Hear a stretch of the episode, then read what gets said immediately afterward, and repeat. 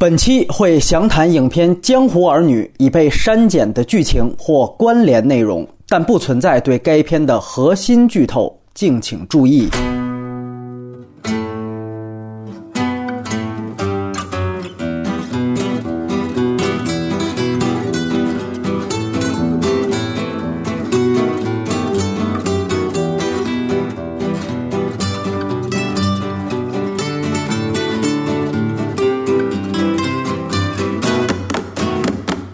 第六十期反派马后炮，我是波米，我是水怪，我是静姐。哎，我们一反常态啊，先来聊一个突发事件。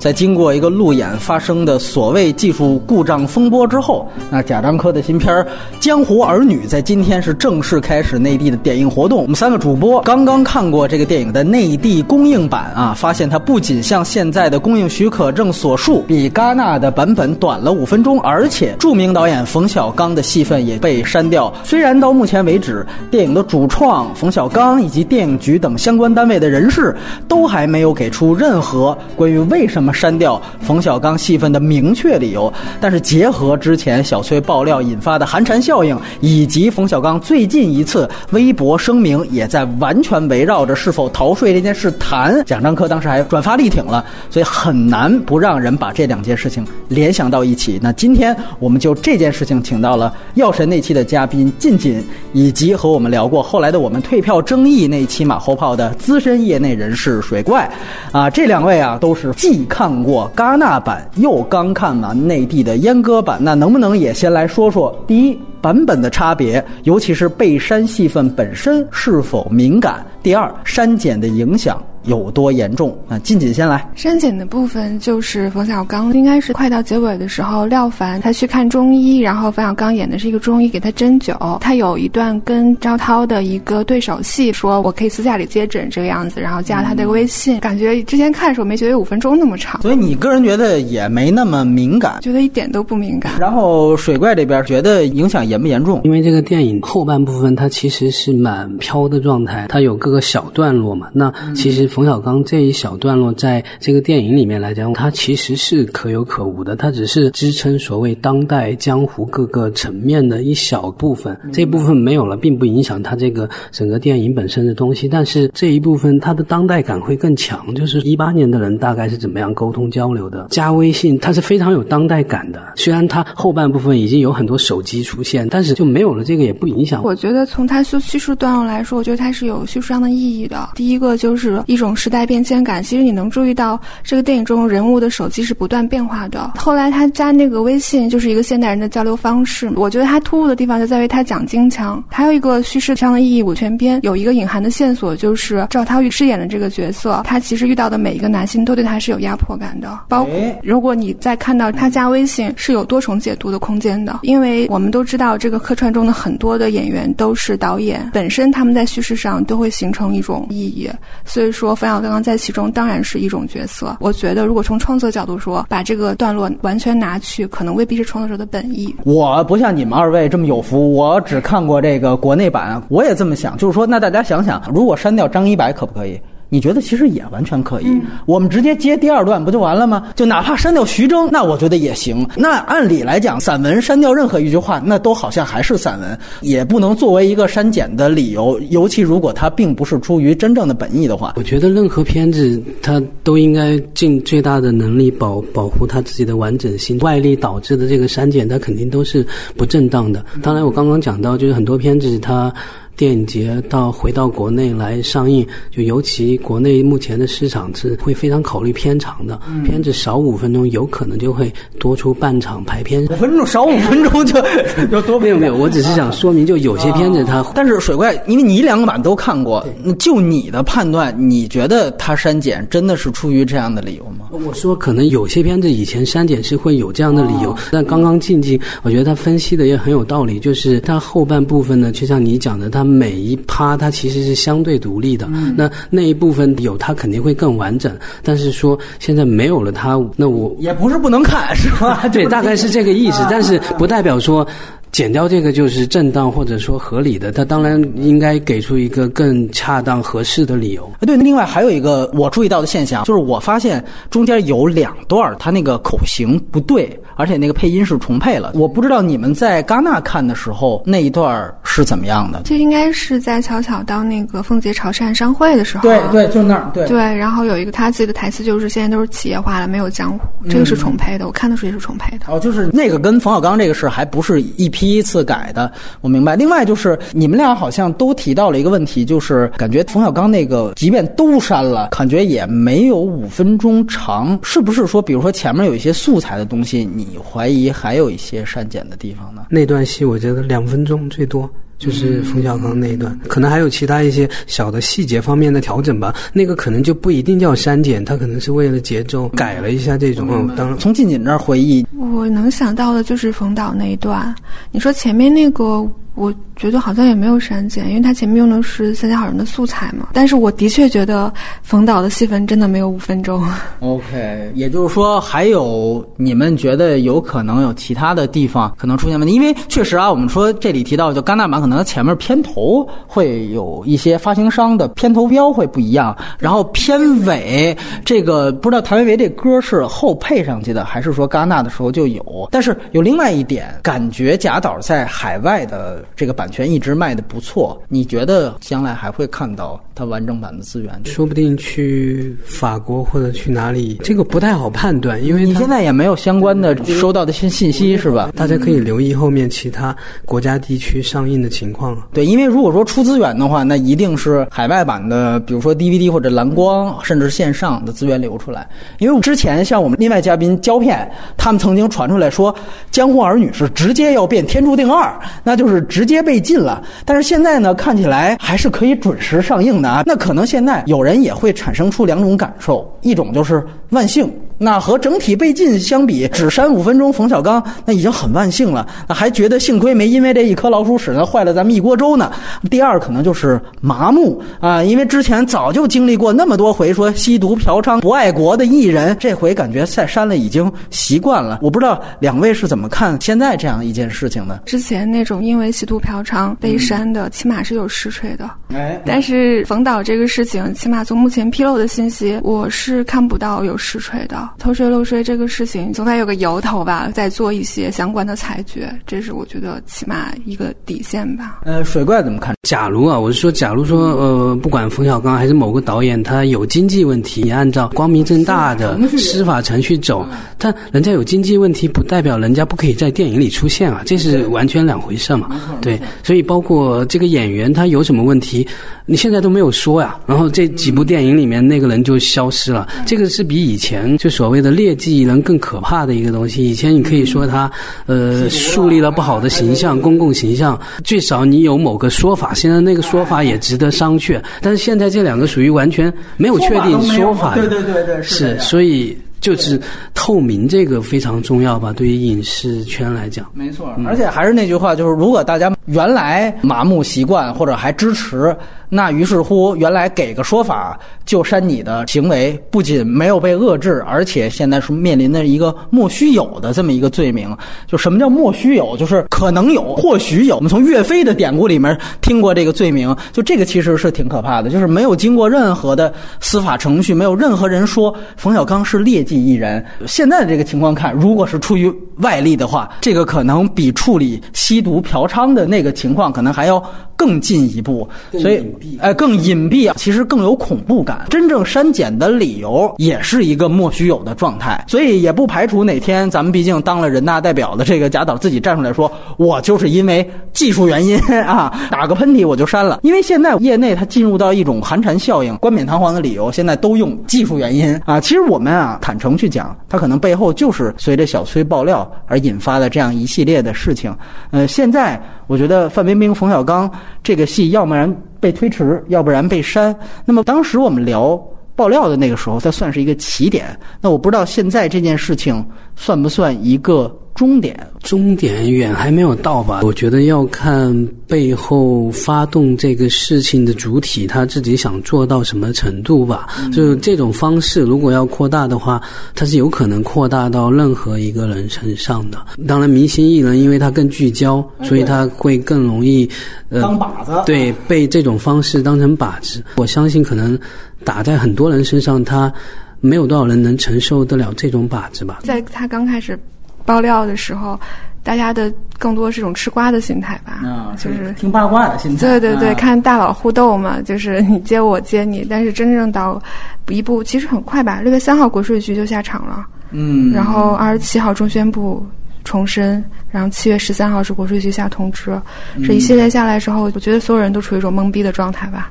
就是不知道这个到底是要干嘛。包括后来出了出现了一系列的税改的政策，而且是非常非常迅速的，我觉得最终会影响的每一个人。可能这个蝴蝶的翅膀是小崔他煽动起来的，但是有了这个煽动的由头哎由头之后呢，它上升到一个国家层面的行政意义上的特别的一个纠察，那这就不是哪个人可以控制的，它现在已经是一个就国家级的针对某个行业的一个行动了。大家都知道，之前大部分电影都是霍尔果斯的，至少名义上是，或者无锡啊，或者上海，或者其他有更多地方的保税区，但是很多这些保税或者有极大税收优惠的地方，前段时间也发了声明，已经要么收回这个政策，要么宣布之前的这些政策有一部分可能无效。另外就是之前承诺的大部分既有优惠肯定是忽然终止，甚至有可能会补旧账。就是院线上的主流电影，之前你看到过多少霍尔果斯，看到过多少东阳，那也就意味着这些大公司它都会受到这个税收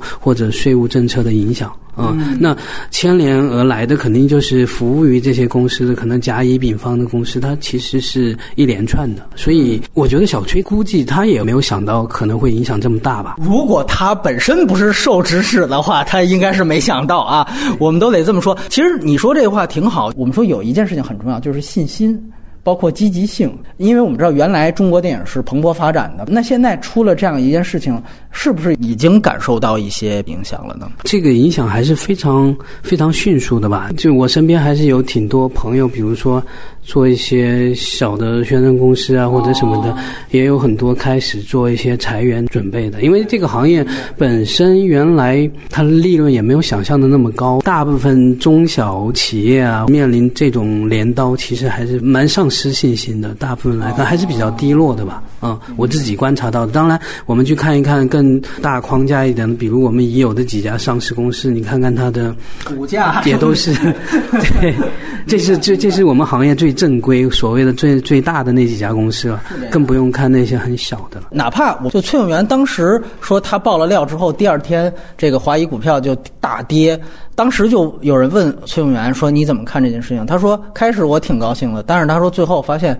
股票大跌，损失的都是股民的钱，他说我就不高兴了。他自己都意识到这个问题，所以大家可能现在觉得看笑话，哎呦华谊要傻逼啊，这个要完蛋，那个要完蛋，但是你最终想想损失的到底是。是谁的钱？可能很多人问，为什么就冯小刚这个事情要单做一期马后炮？我们其实想说的就是，呃，原来跟近锦提到一样，刚开始出来觉得以为是神仙打架，就是明星互撕，但是现在他已经牵扯到了对于整个行业每一个普通人可能都会受到影响。原来你以为小崔是要报私仇。但是现在可能好多人因此要下岗，啊，他感觉是一个两手的这样的一个控制。就一方面，哎，我打几个靶子，我把这个范冰冰我让他被消失了，然后冯小刚这个事情我也让他啊，这客串的戏全都删了。然后在这个情况下，我不解释，寂静之地里边立在那儿那颗钉子，然后同时我开始全行业的大搜税，这样的话，那个钉子它起到的作用。就是你要是敢说个不字，你可能就是他们俩的下一个，所以他其实是特别细思极恐的一件事情。水怪所提到这一点，其实是非常明显的，就是因为原来我们知道，呃，娱乐资本论在上个月也做了一篇调查的报道，就是他会发现很多的，就是提到原来的这种有保税政策的地方，比如说我给你头三年，你来我们这儿，可能这个税率是非常低，可能在百分之三到六，然后现在出了这样一个事情之后，一这个所谓优惠政策立刻终止，二来不仅以后没了，以前的优惠我还要追缴，有的这个地方要求勒令你把一八年一到六月。月啊，按照新的标准给我补齐这个税款，从来就没有新规去。往回追溯的这样的一个情况说发生，你哪怕你比如说现在下一个二胎的令，那原来不执行的，我们说 还要回去再进行处罚吗？这是没有的事情。因为确实我这也必须得提到，呃，有些地方它是国家还没说什么呢，我这先领导优而优，我先拿这些原来被我低税政策吸引过来的工作室来开刀，说你们现在。给我补齐，但实际上我们想想，这个难道不是应该我跟你签订了一个契约，这是一个合同，它的有效期是三年。那如果现在国税有变化了，哪怕是要征高税了，这个整个的税率的差，应该是你替我向国家交才对，对吧？是你这个地方政府需要跟国家去协调的一件事情。现在不仅没有这个协调，反过来，你拿着斧头来敲我们家门，说你得把税给缴齐。这个，所以现在它牵扯到的是每一个行业，甚至是每一个人的问题。包括我们也现在能够在微博上看到，像《绣春刀二》的导演陆阳先生，他也在转发一些编剧的一些声明和呼吁。我们这个都是能够在公开微博提到的。他就还提到一些。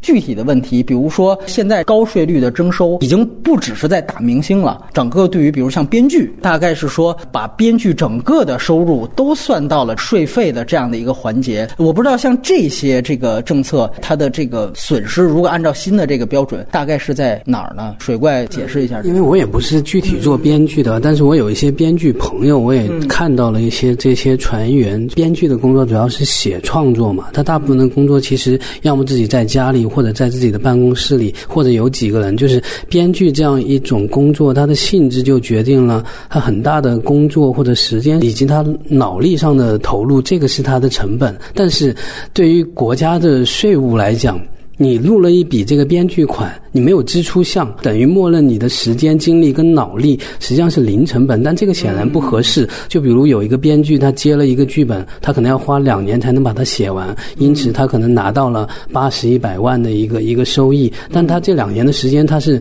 没有更多的时间精力做其他的事情的，这是边际效应的一个损失。他本来是可以做其他事情，也可以挣一些钱，但但是这一百万如果都算成他的利润，他要交百分之三十五的税，这是非常不科学，因为。没有统计他时间、精力、脑力这方面，就不能用往常正常的所谓的工作支出的成本来。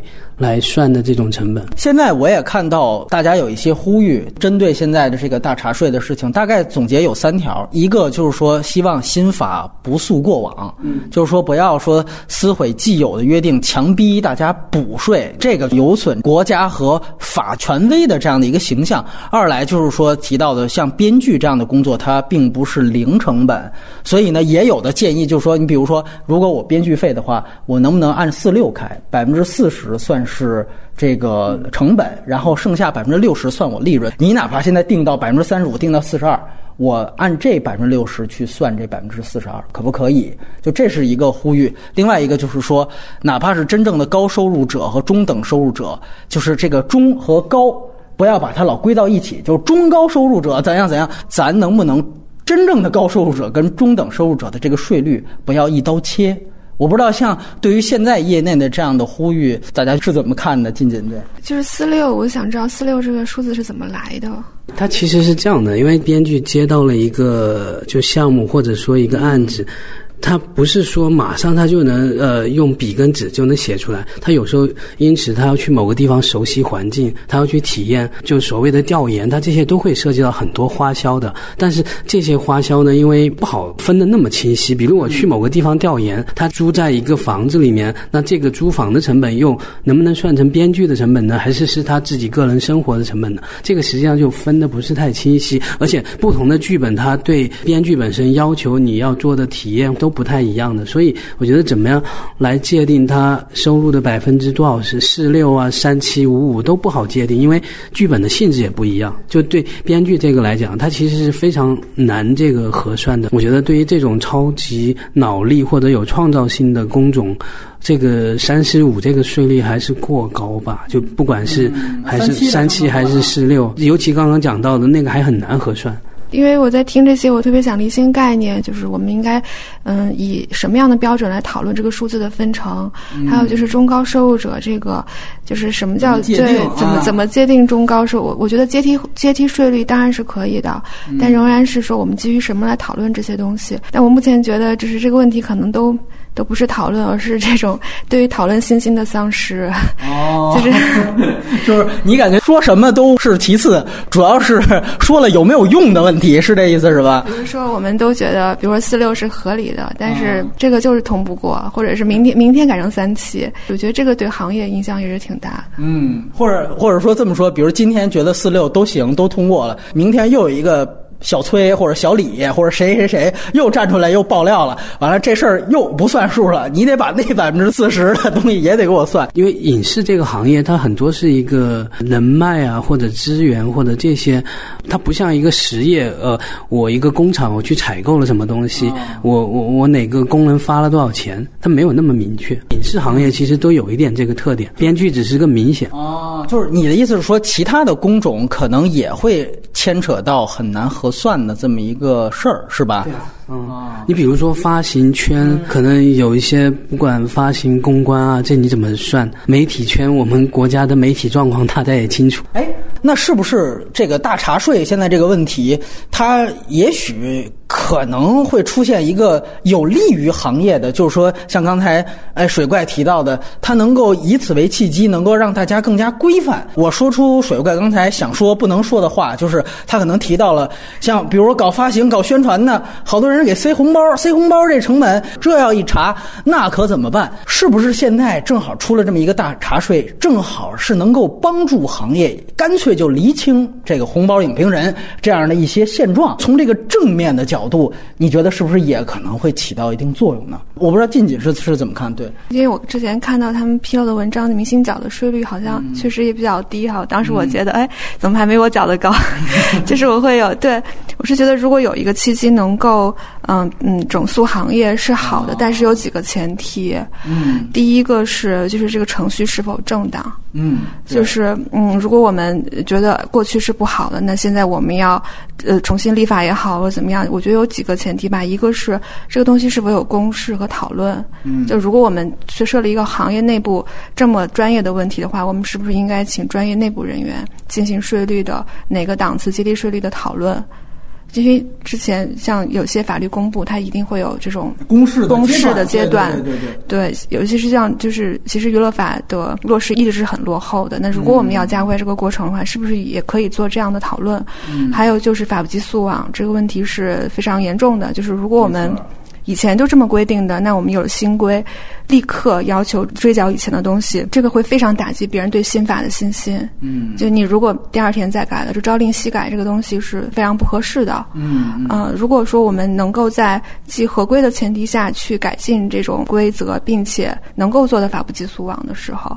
我觉得才能讨论说我们这个东西是不是对这个行业是有好处的。感觉这种说先抓俩艺人，完了再来一个行业大搜查，尤其是小崔煽风点火，然后啊民众跟着呼应的这样一个前提，你感觉还是一种运动式的改变，而运动式的改变往往所造成的这个后果，对吧？我们国家历经那么多次运动，往往结果肯定是弊大于利的。当一个政策处于不稳定状态的时候，人们就会倾向于做短期的事情。哎。在这个行业内也是，就是我们想想，我们这种环境能做出像《魔戒》那种有漫长制作周期的电影吗？这个提的非常好。因为影视行业是一个制作周期非常漫长的行业。嗯，那我们可能的确要求保持它的政策的稳定性，我们才能够制作那些不以短期抢钱为目的的。真正的高品质的东西，没错，没错，是这样。就是说白了，现在如果政策越来越不确定，而且本来行业就这么浮躁，它可能会起到了一个反作用，就是那干脆赶快弄一个七日鲜的东西，然后出来。这个因为啊投钱快，制作快，回钱也相对快，这个风险其实才相对低的。就是冯小刚分别事件的感想吧。嗯嗯。就他们俩真的是国内最大牌的演员和导演。嗯。就是真的是说让你消失，你就整个从舆论场上消失了。但是他又不像某些名字都不能提的人一样，你还能提到他们的名字。嗯，可是你就不知道出了什么事情，这个事情让我觉得非常的恐慌。对，就包括嗯，以此为由头出现了一系列的，也可以说是运动式的这种整顿吧。然后确实能看到这个效率是极大的增加、增强的的。其实这种方式就是一种非常典型的神迹式的。统治，嗯，就是我隔一段时间发现这个是这个这个行业可能积重难返，那我给你一个非常大的阵痛式的变革，提振你一下，隔隔一段时间提振你一下。但我自己个人觉得这不是一种理性的和现代性的方式。这个事情其实之前我们记得八月份，咱们真正的导演协会这个也出了一个立场鲜明的声明啊，这个大家都是可以看到的啊。他谈到了片酬的问题，他提到了就是说绝对不能以偏概全。啊，不能恶意煽动，进而对于全行业污名化，这个是他的原话。而且更提到说，影视业内的经济问题、合同管理等问题是市场行为，应该交由市场调节，不能匆忙的动用行政手段一刀切。然后，尤其最后，我觉得说的非常好，就是他说还要警惕从市场经济到计划经济管制时代的倒退，警惕正常舆论环境中非理性民粹杂音的干扰。我也觉得导演协会说的挺狠的，里面提到了一个民粹杂音的干扰。其实这里面我们也说，不仅仅是关于上面的问题。这次感觉这个就是政府顺应这个所谓的民意来做的这样的一件事情，这个可能是更可怕的一件事情。我总感觉它更像是孔飞利原来写过一本书叫《教魂》，就是整件事情到现在仍然是莫须有的。对吧？他拿的那些合同，就是我们上一期说的那几个月前说的。我到现在我的观点一个字都不会变，就是因为到现在这些东西都没有实锤。分明消失一百天了，冯小刚戏份被删了，但是没有任何一个字是实锤的。但是在这样一个情况下，既定出来的什么大茶税、什么这个追缴各方面的事情，已经都开展了。其实他整件事情的运作是建立在一个完全没有的情况下。大家如果要了解，就是乾隆年间出现那件事情呢，它的荒谬点就是在于最后，哎，这个到底有没有叫魂这么一个法术、一个巫术？啊，发现可能是没有的，无所谓了。他其实要做的是后面这个事。哎，所以这个就像水怪说，他可能会被引入一个阴谋论的东西。我就是某些主体。就是制造这么一个教魂，然后煽动起来了这个所谓的民意啊，当然也有更高级的，我们就不往外扩展，什么转移话题，这我都不说。但是最终我想说，他现在的后果，哪怕你特别仇富、特别瞧不上范冰冰、冯小刚，但是我想说，他现在可能也波及到了，起码是这个行业的每一个人。我不知道有多少反派影评的听众以后是希望进入到这个行业，或者是正在这个行业当中的普通人，可能会受到的影响，其实是显而易见的。